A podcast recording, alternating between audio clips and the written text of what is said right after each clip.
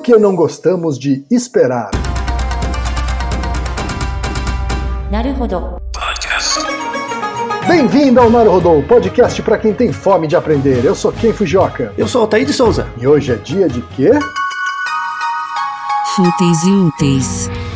Altair, vamos para os recados da paróquia. Quais são? Número 1, um, vai no iTunes Store, dê 5 estrelas e faça o seu comentário. Isso aí. Número 2, indique um episódio do Naruhodô para alguém que nunca ouviu o Naruhodô ou mesmo nunca tenha ouvido um podcast. Vamos aumentar o tamanho de nossa podosfera. E número 3, Altair. Ah, O número 3 é sobre ajudar a manter o Naruhodô no ar, Altair. isso aí. E para contribuir, basta usar o aplicativo PicPay e assinar o apoio mensal de 15 reais. São duas Coca Zero, querido ouvinte, querido ouvinte. Uma para Altair e uma para mim. E como assinante, além da nossa gratidão, você terá três coisas. Um, você terá acesso ao grupo secreto no Telegram, ou seja, assinante pode conversar com a gente com a comunidade de ouvintes assinantes. Dois, você terá vantagens especiais. Por exemplo, assinante recebe os episódios no grupo secreto do Telegram antes de todo mundo. E três, você receberá conteúdos exclusivos. Por exemplo, assinante recebe episódios que só são distribuídos no grupo secreto do Telegram. Então é isso. Baixe o aplicativo PicPay e assine o apoio mensal. Com o PicPay você ainda vai poder pagar boleto, transferir dinheiro entre amigos, recarregar celular, sacar o saldo em qualquer banco 24 horas sem taxa. E olha só, no primeiro mês de apoio ao Naruhodô, você ainda tem um cashback de 15 reais. Isso mesmo, você assina e recebe seus 15 reais de volta. Uhum. Tá. Agradecemos desde já e participem, por favor. É isso aí. Antes da pauta, mais um recado. O Naruhodô está abrindo espaço para o podcast das Minas, porque representatividade é importante também na podosfera. O destaque de hoje vai para o podcast Pergunta de Quinta, comandado pela Mona Motterly. Ouça o recado que ela deixou para você, ouvinte do Naruhodô. E conheça o podcast Pergunta de Quinta, com o Saque Feminista e o PDQ Veganista. Oi, eu sou a Mona Motterly, do podcast Pergunta de Quinta. Lá nós respondemos perguntas sobre veganismo e feminismo nos quadros Veg Responde e Saque Feminista. Manda sua pergunta pra gente. Você nos encontra no Spotify, SoundCloud, iTunes ou no seu agregador favorito no feed do É Pau é Pedra, o podcast colaborativo feito pelos patrões do Edcast. Caso tenha interesse em conhecer mulheres podcasters, acesse a hashtag Mulheres Podcasters. O Pergunta de Quinta e o É Pau é Pedra apoiam essa iniciativa. É uma ação de iniciativa do programa Ponto G para divulgar o trabalho de mulheres na mídia podcast e mostrar para todo ouvinte que sempre existiu mulheres na comunidade de podcasts do Brasil. E chegamos ao momento Alura, querido ouvinte, querido ouvinte. Eu sei que nessa época de isolamento social a gente é bombardeado o tempo todo com lives, webinars, cursos, e embora o senso comum tente nos convencer de que estamos em home office, a verdade é que estamos sendo forçados a ficar em casa e tentando trabalhar em meio a uma pandemia. Então, meu recado é: antes de mais nada, vá com calma e cuide de sua saúde mental. Dito isso, pode ser sim um bom momento para dar uma acelerada em sua carreira profissional. E é para quem estiver afim de fazer isso que eu quero falar aqui da Alura, a maior plataforma de cursos online do Brasil. Tem mobile, programação, front-end, infraestrutura de tecnologia, design, user experience, marketing digital, data science, inovação, gestão, tem para todos os gostos. E a Alura não é só uma plataforma. Ela é uma instituição de ensino, ou seja, ela garante a qualidade dos cursos que são produzidos por ela mesma. E funciona de um jeito muito simples. Você tem acesso a mais de mil cursos com uma única assinatura. Agora a vantagem: ouvinte Naruhodô tem desconto de 100 reais. Mas para ter esse desconto, precisa acessar a seguinte URL, anota aí, alura.com.br barra promoção barra Naruhodô. Repetindo, alura.com.br barra promoção barra Naruhodô. Altaí, temos pergunta de uma ouvinte, Altaí. E temos que fazer ela rapidinho porque ela não gosta de esperar, né? É verdade, eu também não. o nome da nossa ouvinte, Altaí, é Bianca Grifo, que é empresária autônoma em São Paulo, capital, Altaí. Uhum. Ah, uma microempresária prestigiando o Naruhodô, Altaí. Que bom, muito bem. Ela diz o seguinte: Eu detesto filas, espera em consultórios, gente que demora para responder mensagens, kkk, acho que não sou só eu. As pessoas em geral têm essa dificuldade. Dá para ver perfeitamente nas crianças. E nós adultos, que somos nada mais do que crianças grandes, não é, Altair? É, acho que ela deve ouvir Naruhodo algumas, alguns episódios. É, nós adultos só aprendemos a controlar a angústia, mas ela continua ali. Então eu venho perguntar a vocês: o que a ciência tem a dizer sobre essa nossa resistência em esperar? Parabéns pelo excelente trabalho, sou fã, beijos, Bibi. Ó, oh, obrigado. Bibi, Bibi. Olha só, Bibi já tá íntimo. Pois é, né? Deve acompanhar os episódios há muito tempo. ok, o que, a ciência pode dizer sobre essa angústia da Bibi em esperar? Eu acho que a Bibi não tá mais tão brava assim, não mais brava do que ela costuma ficar, porque ela deve usar os episódios do Naruhodo para distrair ela durante várias atividades. Eu espero que sim. É, então, dentro da fala dela tem uma parte da resposta. Ok, você comentou que você não gosta de esperar, né? Ah, eu não conheço ninguém que goste, aí. Vamos falar, vamos falar a verdade. Mas, mas como, como que é isso para você? Por que, que, é tão ruim esperar para você? Cara, por que, que é tão ruim? É, pensa em situações que você ficou muito bravo porque teve que esperar muito. Ah, sei lá, porque gera ansiedade, porque. Hum. E também porque aos 49 anos, Altair, hum. eu não tenho mais tanto tempo assim para esperar. Ah, então você acha que você tá mais impaciente com a espera agora do que quando você era mais novo? Não, eu acho que eu tô mais paciente. Ah. Mas eu acho que eu gosto menos de esperar. Ah, então, então, assim, você tá mais paciente, mas você gosta menos. o que, que isso quer dizer? Quer dizer que eu tenho talvez mais autocontrole, uhum. mas esperar me causa menos prazer. Hum, então, então, você presta mais atenção no comportamento de esperar conforme você vai ficando mais velho? É, provavelmente. Provavelmente eu presto mais atenção em várias coisas conforme eu vou ficando mais velho. Uhum, muito bem, muito bem, exatamente. Mas tenta pensar numa criança pequena, quando você era criança. Né? Uhum. As crianças simplesmente não gostam de esperar, elas não pensam muito sobre isso, elas simplesmente não gostam. Ah, não mesmo. Aí conforme você vai ficando mais velho, você vai criando uma percepção sobre a sua capacidade de esperar. Né? Então é Sim. é como se tivesse uma, um terceiro, uma outra pessoa que olha você esperando e fica, pô, que droga, olha quanto tempo tô aqui. Né? Essa voz dentro da sua cabeça que fala com você. Exatamente. Então você na fila do banco, por exemplo, sei lá, pensando, droga, olha quanto tempo tô aqui, né? E, e essa voz dentro da sua cabeça. Olha o tempo que eu tô perdendo aqui esperando. Isso. Ou quando você tá, por exemplo, sei lá, no, na fila do caixa do mercado, alguma coisa uhum. assim, né?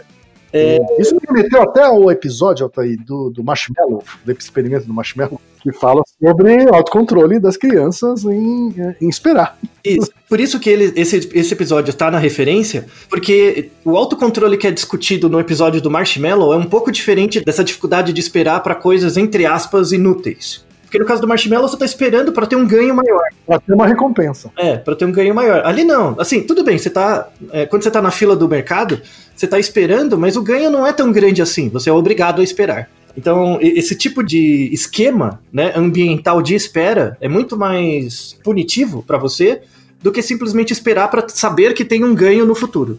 São questões de escolha, né, do comportamento de escolha diferente. Então, esse episódio ele se relaciona com alguns outros muito importantes assim na história do Naruhodo. Um deles é o 61, né, lá atrás, que é se pessoas ricas sobre atenção à pobreza, né? Isso, se pessoas ricas prestam mais atenção à pobreza. O 139, que é do teste Marshmallow, e o 204, que é se tudo que percebemos está no passado, que a gente falou mais sobre a, a codificação perceptual do tempo mesmo, né? Isso é interessante, assim, é, é, que as pessoas, de novo, as pessoas usam as palavras sem perceber muito bem o que, que, que elas significam, o que tudo bem. Mas cientificamente, esperar é um comportamento que usa o seu corpo inteiro. Quando você está esperando, você inteiro está esperando. Tá? Então, o seu cérebro não espera, o seu coração não espera, o seu, é, o seu pâncreas não espera. Esperar é um comportamento que envolve o sujeito como um todo. Percepção da passagem do tempo, não. Então, por exemplo, um neurônio seu, ele percebe a passagem do tempo. Tá? Ou ele registra a passagem do tempo. Então, a passagem do tempo ela é codificada em todas as partes do seu corpo. Isso é uma das teorias, né, da passagem do tempo. Então, uma coisa é a como a passagem do tempo é codificada. Outra coisa é o comportamento de esperar. Para você esperar, você tem que ser um agente, tá? Tem que ter um organismo que espera. Então, se você tiver só um neurônio fora, assim, no ambiente, ele morre. Então neurônios não esperam, órgãos não esperam. Quem espera é o organismo todo. Tá? Isso, isso é uma coisa bem importante assim dos estudos mesmo. Porque quando a gente for avaliar as causas do esperar, né? Por que, que a gente não gosta de esperar, por que, que isso é aversivo pra gente, a gente vai decompor nas quatro causas. Você tem dois níveis de análise, tá? Então, o esperar, ele tem um componente dentro de você e um componente fora, tá? Para você esperar, você tem que ser um indivíduo, um organismo como um todo. Um organismo inteiro espera. Tá? Se você pensar o seu corpo, a sua pele, né? A sua pele é o que delimita dentro e fora. Então, começar de um jeito bem, né? Bem fisiológico mesmo. Então, a, a pele é o que delimita dentro e fora, tá? Ok. Dentro de você existe sistemas que geram, entre aspas, relógios que codificam o tempo. Esse- esses diferentes relógios alinhados de codificação de tempo dentro de você, no seu organismo todo, gera o comportamento de esperar.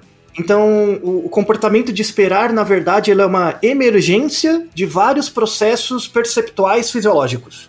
Ó, Até bonito, né? Então, a, a causa material e formal do comportamento de esperar ela é interna, ela é fisiológica, e a causa eficiente final ela é externa. Ela diz respeito ao- aos porquês esse organismo está esperando. Quando você fala que a pele está separando o interno e o externo, Uhum. a pele é interno ou externo? Esse é o limite. Essa é uma boa pergunta. A pele em si, a pele em si. Então, depende do comportamento. Depende Tá. do que você está avaliando. Então, quando a gente avalia comportamento de esperar, que é, que é uma coisa que usa o organismo como um todo, a pele vale como dentro ainda, Tá, ok. tá? Agora, se fosse alguma coisa que estimula a sua pele, sei lá, um choque, alguma coisa aí, não. Certo. A pele conta como externa. Então, depende ainda do, do comportamento. Mas nesse caso, ele é interno, tá? Uhum. Então, é, essa distinção entre dentro e fora é muito importante para você estudar esses comportamentos mais complexos, assim. Então, entrando na causa material e formal do esperar, né? O que quer dizer esperar? Tem muito a ver com, com o Naruhodo 204, né? Se tudo que a gente espera está no passado. Ali, a- ali a gente também falou sobre percepção de tempo, mas a gente focou muito no delay, né? Uma pequena demora entre a emissão da mensagem e a percepção dela, né? A codificação da mensagem. Agora a gente vai falar do relógio mesmo, né? Como que o nosso corpo codifica tempo? Porque se você parar para pensar, o tempo, ele não tá dentro de você. Ele é uma, ele é uma entidade eminentemente do ambiente. Ele é físico, Sim. né? Sim. O tempo passa, né? Então, um- uma das únicas coisas que a gente consegue é, aferir para determinar que existe uma realidade, né, é, a é o tempo. Então, independente do que você, tudo que você faz, isso é, isso é clássico da psicologia comportamental, assim. Não é, não é a psicologia do Skinner, é a psicologia comportamental de verdade, tá? Que vem antes do Skinner, o clássico mesmo. Quando você faz estudos laboratoriais, experimentais, Bernstein, uns caras assim, você entende que existe uma paridade entre movimento e tempo. Por exemplo, você tá, a gente está gravando um podcast agora. A gente está emitindo vários comportamentos. A gente está falando, a gente está se mexendo. Você pode estar olhando para uma coisa e tal, né? Então, tem vários comportamentos acontecendo, mas por baixo de todos esses comportamentos tem o tempo passando. E mesmo que você não faça nada, o tempo vai continuar passando. Sim. Bem? Então, o tempo é um tecido onde toda a sua biologia se aloca, né, se coloca e se dá. Então, independentemente do que você faça ou do que você goste, o tempo vai passar. Agora, com um parênteses aqui, ó, você falou sobre o tempo como um agente externo a nós. Uhum. A gente tem também um clock interno. Então, sim. Hum. Sim, então, a, a- e aí, na- nas teorias de codificação de tempo, a gente tem, é, tem uma revisão de 2019, muito boa, é um artigo longo, mas muito bom mesmo, o cara dissecou todos os artigos, assim, fez uma meta-análise, muito bem feita, e que, na verdade, tem duas linhas de teoria sobre esse clock interno, sobre como ele é. Tem uma teoria que fala que os modelos de percepção de tempo, eles são dedicados, dedicado no sentido computacional, que tem áreas do cérebro dedicadas para isso. Então tem áreas do cérebro especializadas em perceber tempo, em codificar pulsos de tempo. Se você imaginar neurônios, os neurônios eles emitem pulsos elétricos e todo pulso elétrico tem um ritmo. Então a gente tem dois modelos de estudos de áreas do conhecimento, são duas teorias sobre como o tempo é processado, tá, dentro da gente. A primeira são os modelos dedicados, que pensam que existem áreas específicas para a codificação de tempo no sistema nervoso. Não só no cérebro, mas no sistema nervoso. Esse é um, é um- um braço. O outro braço fala de modelos intrínsecos, que na verdade, assim, a gente não tem uma estrutura especializada para tempo, mas como o tempo está presente em tudo, a gente tem várias estruturas sensoriais que coletam informação e também coletam tempo. Tudo bem? Então, tem um paradigma mais é, associacionista, né, que tem uma área associada, e tem um, um paradigma mais gestaltista, assim, que fala que o tempo está no corpo todo.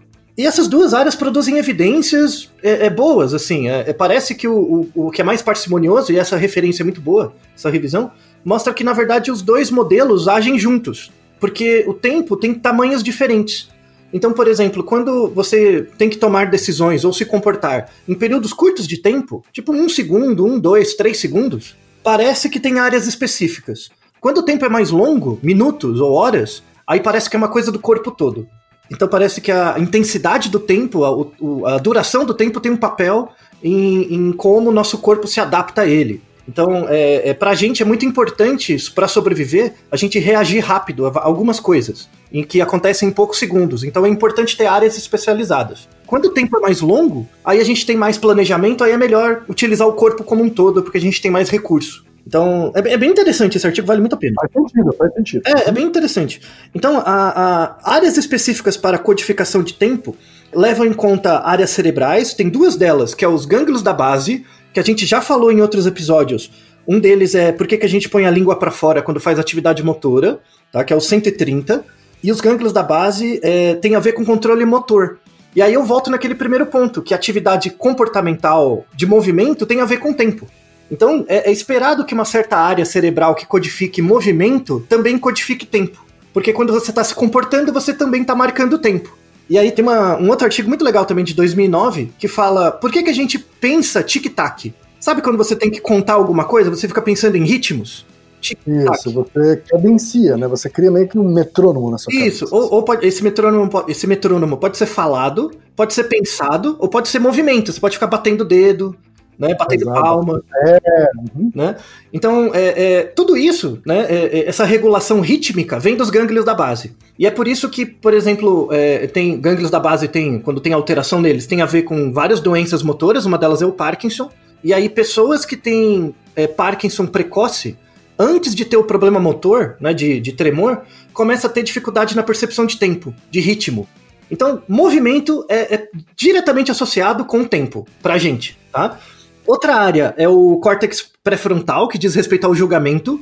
Então, aí tem uma área que é o metrônomo mesmo, então parece que esse gânglio da base é uma espécie de metrônomo. Só que tem aquele que observa o metrônomo, que registra, que julga se o tempo é muito pouco do metrônomo. Então, uma coisa é um metrônomo batendo, né? Tic-tac. Uma, uma coisa é esse metrônomo batendo. Outra coisa é ter uma, um outro indivíduo olhando para ele e dizendo se o metrônomo tá rápido ou devagar. Quem diz isso é o córtex pré-frontal, que disse ele o metrônomo tá rápido ou devagar. Agora, tudo isso é feito inconscientemente? Tudo inconscientemente. Tudo inconscientemente, tá? A, a linguagem vem muito depois.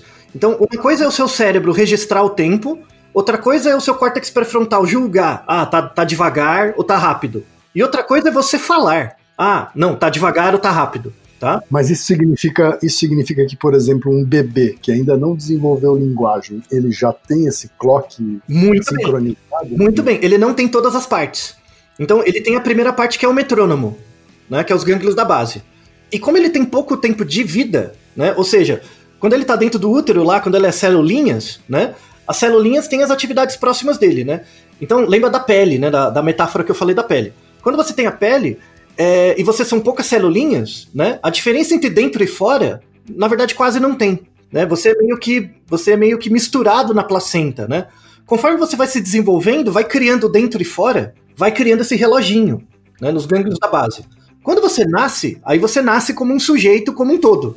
E é aí que você tenha, começa a ter a capacidade de esperar, a partir do momento que você nasce. Então, você só tem o gânglio da base, que é esse metrônomo, mas você não tem aquele que observa o metrônomo essa área do cérebro ainda está muito imatura. O córtex pré-frontal vai, vai precisar amadurecer. E como é que ele amadurece? Com treino, com a vida.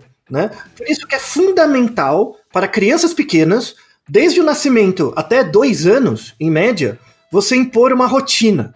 A hora de comer é a mesma, a hora de brincar é a mesma, a hora de, é, sei lá, fazer as, as atividades é a mesma. Todo dia, mesmo, tá? Tem muita gente que fica brava comigo, mas meio que dane-se, porque a psicologia científica é assim, tá? E, e é verdade, assim, as evidências mostram que você é, é, adestrar um cachorro e educar uma criança até os dois anos é muito parecido. Quando você pega um cachorro bem treinado, quais comportamentos que ele dispõe, né? Ele faz as coisas que você faz orientação tal, mas o comportamento geral do cachorro, ele tá muito feliz né? Você vê que ele fica o tempo inteiro abanando o rabo, fica ali, né? Então, cachorros bem treinados, ele, eles ficam muito felizes. Por quê? Porque eles sabem o que vai acontecer. Eles não precisam esperar. Na verdade, eles esperam sabendo qual é o resultado. Isso gera autocontrole. própria previsibilidade acaba sendo um instrumento de autocontrole. Muito bem, isso. E crianças pequenas precisam disso, porque ah, o córtex pré-frontal tem que maturar. Então, você treinar rotina mesmo, não tem conversa. O, o- é bem aquela coisa. O único direito de uma criança até dois anos é obedecer, sabe?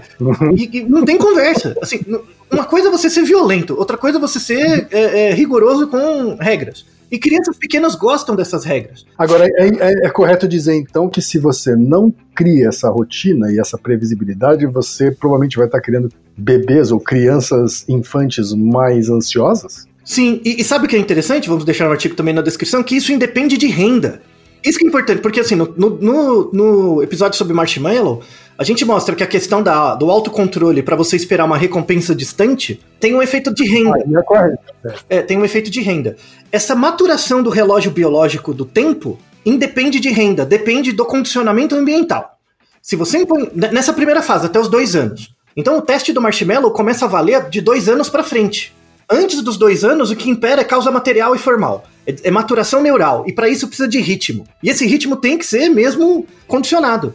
Então, o, o- crianças pequenas que até dois anos elas, elas têm uma rotina, mesmo que elas reclamem um pouco, o que é normal, mas se elas sabem o que vai acontecer, isso vai gerar um- uma, uma maturação cerebral que vai ter um efeito longo. Não quer dizer que ela vai ter sucesso na vida, tá? Não, não, não é assim. Mas ela pelo menos vai ganhar alguns pontos. E isso independe de renda, isso é algo muito importante. Então você tem esse metrônomo, que é o relógio em si, você tem o córtex pré-frontal, que é o que julga o metrônomo como rápido e devagar, e tem uma outra área intermediária, que é a área que vai levar a informação para a linguagem, né? Que aí é quando você fala, tá lento, tá rápido, tá? Ou tô esperando ou não tô esperando, tá? Essa área é, fica do córtex é, parietal posterior, fica do lado da sua cabeça, que é onde é a área de linguagem. Então, o- o- a percepção de tempo, assim, por essa vertente dos modelos dedicados, tem essas três fases. Tem o tic-tac, um relógio na sua cabeça, tic-tac, tic-tac. Tem um, um outro que olha esse relógio, né, é- é sem, sem verbal, sem comportamento verbal. Ele olha esse relógio e avalia. Tá lento, tá rápido. E aí tem uma, uma outra área que pega essa informação do rápido e devagar, ou do lento do rápido, e, e transforma em verbal. Para você ter esse processamento das três áreas, leva um tempo. E é por isso que a gente tem o delay, que dá aqueles 20 milissegundos lá que a gente falou no outro episódio, no 204. Tudo bem? Fez sentido aqui? Então, agora tranquilo. Então, então beleza. Então a gente já viu A material tá matada. tá, tá, tá matada, né? A material é formal, um pouco, tá? Aí, o- os modelos intrínsecos, eles, eles são muito úteis, né? Quando a gente usa o comportamento como um todo, para comportamentos que levam mais do que segundos. Assim, já leva mais tempo mesmo, né? Então, você, tá, você tem um mecanismo de feedback o tempo inteiro. Eu tô esperando, eu continuo esperando, eu continuo esperando, eu continuo esperando. Então, o corpo todo reage, tá? E aí, o- os modelos intrínsecos ajudam bastante nisso. Então, todos os, os sensores do seu corpo, né, que seriam os, os mecanismos, os sensores da pele, dos olhos, do- de tudo, eles também codificam tempo. Quando são esses tempos mais longos? Tem um experimento muito legal, que vamos deixar na descrição também, que é um experimento super simples. É, eu coloco uma musiquinha, tipo um sonzinho batendo, né? Toque, toque, toque, num certo ritmo. E aí eu peço pra pessoa apertar um botão no ritmo do, do som. Então ela aperta, então ela meio que aprende de forma motora o ritmo. E para um outro grupo de pessoas eu peço, eu ouço, eu- elas ouvem o som, eu peço para elas tentarem gravar o ritmo, mas não apertando o botão. tá? Elas não apertam, só olhando. Então ela não faz o movimento. Não faz o movimento. Né? Daí eu espero, eu dou um tempo, né, uns 5 minutos, depois eu peço para a pessoa reproduzir o som, né? E eu pareio o tempo que a pessoa leva, né, para produzir os sons com o tempo real, né, para ver se ela faz direitinho. As pessoas que têm o feedback motor, que elas apertam lá com o botão, elas, elas conseguem, elas têm um delay muito menor. Elas entendem, elas aprendem muito de forma muito mais acurada, né, a passagem do tempo, do que aquelas que só olham. Então, isso mostra que você ter duas vias de acesso, né, a via motora e a via visual, né, e auditiva, torna o- a percepção de tempo mais acurada. Quanto mais fontes de informação integradas, a percepção de tempo é maior. É, é exatamente isso que eu ia comentar com você, que quando a gente tira um dos sentidos, Uhum. eu tenho a sensação de que a gente perde a curacidade da medição de tempo. Muito bem, muito bem. Vai, vai ficando mais difícil. Vai ficando mais difícil. Isso tem uma ligação com, por exemplo, problemas de sono. Então, se você pegar sono, né, você dormir e acordar no mesmo horário, é um ritmo também. Que é o mesmo ritmo da criancinha. Lembra das criancinhas até dois anos? Se você mantém um hábito de dormir e acordar mais ou menos no mesmo horário, isso também te dá um ritmo. Lembra muito a, a bem lembrada frase da nossa ouvinte, da Bibi Grifo, que fala, né, que as crianças não são pequenos adultos, mas os adultos são crianças grandes. Então, várias estratégias que você aprende quando você é criança, você mantém na fase adulta, que poderiam ser muito úteis se você mantivesse. Uma delas é o hábito de dormir e acordar no mesmo horário. É, isso dá uma marcação de tempo para o seu cérebro, para esse metrônomo dentro da sua cabeça.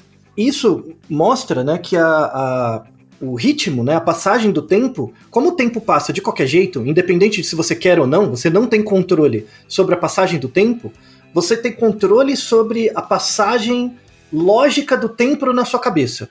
Então, por exemplo, se você está privado de sono, né, você está dormindo muito mal, ou dormindo em horários picados muito diferentes, né, afeta a sua percepção de tempo.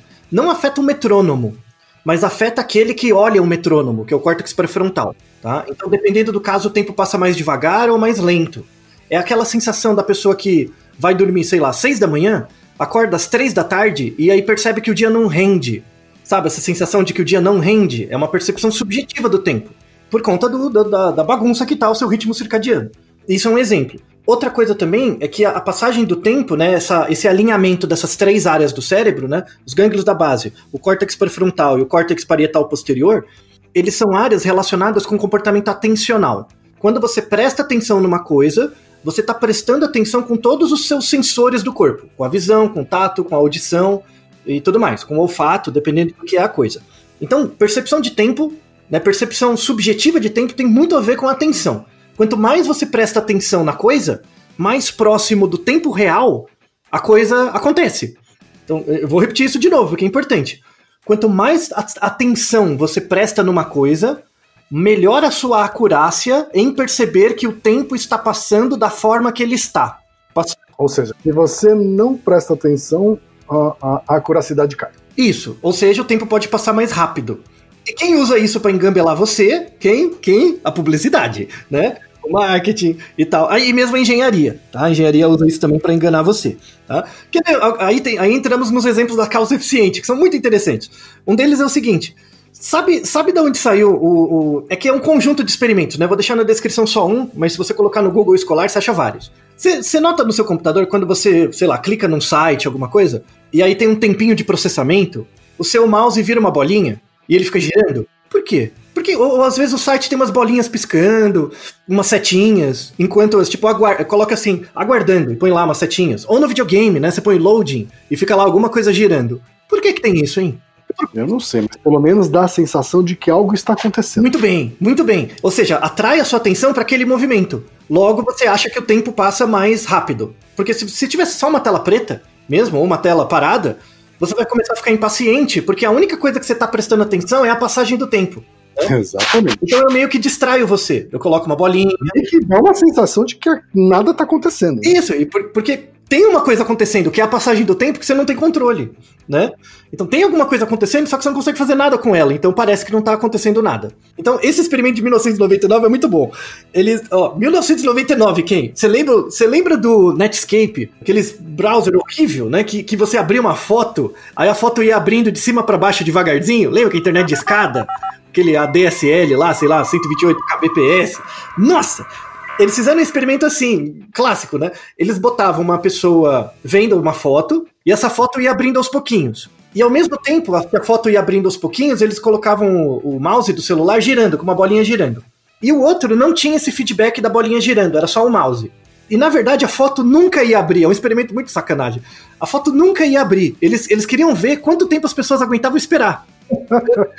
É, é, tipo um marshmallow. É sacanagem. Nossa. É um marshmallow sem recompensa. Sem, então, é exatamente o experimento que a gente tá falando, que é esperar, né? Só pra você ter uma ideia, tudo bem que é em 99. Se você reproduzir hoje, como a internet é mais rápida e tal, as pessoas vão esperar menos. Então, em, nos anos 90, você ficar dois minutos esperando um site abrir é até normal. Desculpa quem é mais novo, mas no, no, no, na Idade da Pedra era assim. Então, o, o, as pessoas que tinham a bolinha girando, elas esperavam até quatro minutos, né, para abrir a foto. Sendo que as pessoas que não tinham a bolinha esperavam menos que a metade disso, menos de dois minutos. Então, o, o, esse distrator ajuda você a esperar, né, porque ele distrai sua atenção. Tem um outro trabalho muito legal também de causa eficiente agora de comportamento do sujeito como um todo, que é num banco. né? Era um, um banco, eu acho que era o Bank of America, em, em, em Boston, né? As pessoas estavam reclamando muito desse banco porque a, as filas demoravam muito, o, o serviço demorava. Muito comum, né? As pessoas reclamam muito hoje do tempo do banco. E aí, eles colocaram dentro do banco, tipo um totem. Sabe esses totem de banco que você vai para pegar uma senha? Que você coloca lá o número da conta, o que, por que, que você veio aqui, ele te dá uma senha, né? Sim. Esse totem deles era, é mais, era melhor. Ele dava mais informações e fazia meio que joguinhos com a pessoa, mas, mas bem rápido. E aí eles, eles verificaram, eles não mudaram nada no sistema do banco, só colocaram esse totem. É, eles notaram, assim, que o tempo de atendimento das pessoas por causa do totem aumentou em média. Porque a pessoa passava um tempo no totem até ir pra fila. Então o tempo médio aumentou. Mas a satisfação das pessoas com o serviço não caiu, né? Até teve um aumento discreto, mas não foi significativo. As pessoas começaram a acreditar que, na verdade, o serviço tinha ficado mais rápido. Inclusive, elas começaram a acreditar que foram contratados mais atendentes para atender elas. Tá? Hum. Só por causa do totem, né? Porque elas estavam com uma percepção subjetiva de que estava mais ágil. E aí elas queriam achar explicações para isso. E ela não ia colocar uma explicação que não era funcional para ela, que era tipo porque eu fiquei brincando igual retardado num totem e o banco me engambelou, né? Ela, ela ia encontrar uma explicação factível. Então elas inventavam a, a história de que tinham contratado mais pessoas, tá? Uhum. Veja como manipulações ambientais geram efeitos que criam até falsas memórias na pessoa. Então tem tudo a ver com o nosso episódio duplo sobre hipnose também, tá? Tem um outro trabalho também bem interessante em museu. Uh, inclusive, é um, foi um trabalho de TCC de um aluno da ECA, o Vinícius Serralheiro, um abraço para ele, aliás, que eu fui da banca dele. E é um trabalho super interessante. Lembra, sabe o, o Museu do Banco do Brasil, lá no centro de São Paulo? Sim. Né? Tem, que eles fazem exposições. Então, é, é até um museu também, mas eles fazem várias exposições. Lembra que coisa, acho que dois anos atrás, teve uma exposição do Escher, né? Sim. Que era do, do, do cara que Sensacional. Muito, muito legal, né? E, e aí teve muita procura, tinham filas quilométricas para visitar. E aí, o trabalho de TCC dele foi quantificar o tempo que as pessoas passavam ali dentro. E aí ele notou que as pessoas passavam, tipo, 80% mais tempo na fila do que dentro, vendo a exposição, né? é, é, e aí ele, ele foi conversar com as pessoas para ver o que, que elas faziam na fila, porque, tipo, você ia ficar bravo, né? E ele monitorava as redes sociais do museu, enfim, da, da, da do centro de exposições, e ele viu que as pessoas não ficavam reclamando muito, assim, reclamava do tempo, ah, demora e tal, mas não dava uns rage.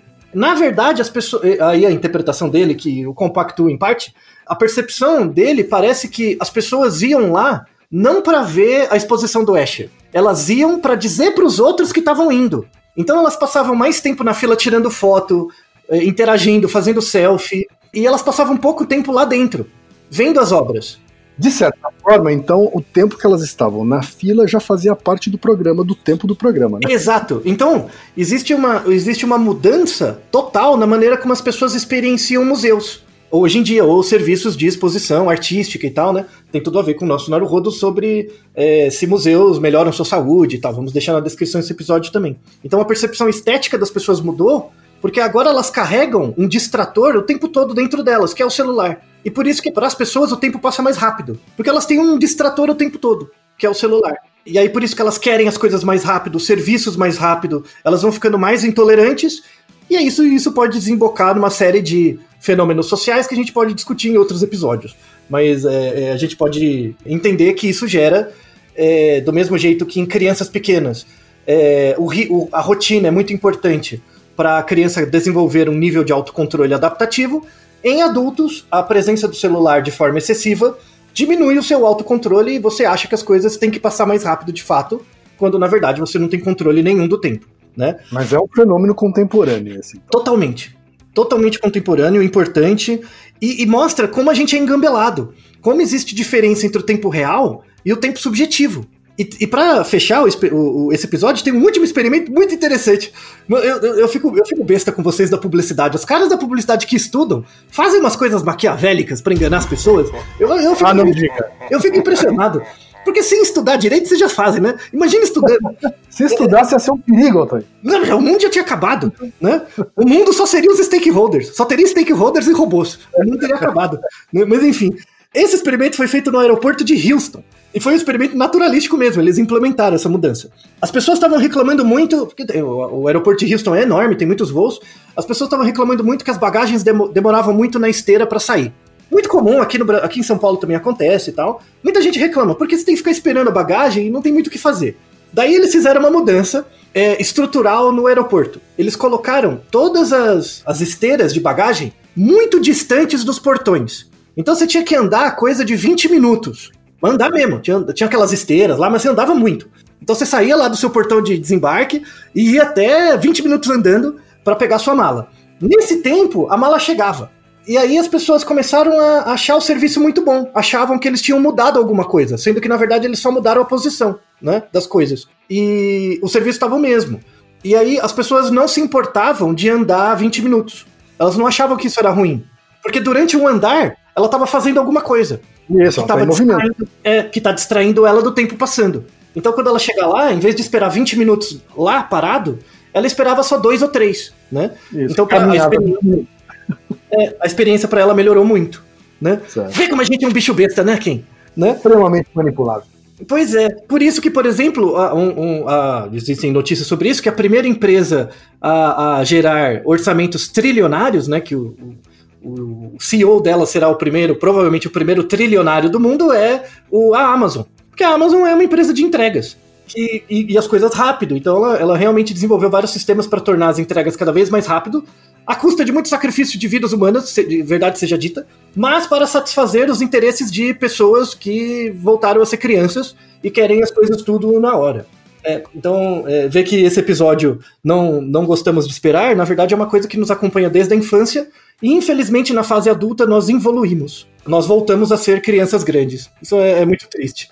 Mas fica como mensagem para vocês, tá? Então, espero que esse episódio traga informações úteis para vocês pensarem a vida de vocês sobre a, passagem do tempo, ver que isso é uma coisa bem intrincada no seu cérebro, mas você saber esperar e, sobretudo, se distrair durante a espera pode tornar o tempo mais agradável, mas também pode te alienar de muitas coisas. E isso o marketing usa para te engambelar. Por isso que meu interesse é abolir o marketing. O fim do marketing. É, Isso é, Esse é o objetivo. Esse, esse é é o o objetivo, essa é a meta. Que todo mundo do marketing largue a faculdade e estude marketing de um jeito humanitário. Tá certo, então. Naruto, ilustríssimo ouvinte. E você já sabe, aqui no Naruhodô, quem faz a pauta é você. Você tem alguma pergunta pra gente ou quer comentar algum episódio? Escreva pra nós. podcast@naruhodô.com.br. Repetindo, podcast@naruhodô.com.br. e lembre-se, mande nome completo, idade, profissão e a cidade de onde você está falando. É isso aí. なるほど。 Esse podcast é apresentado por b9.com.br.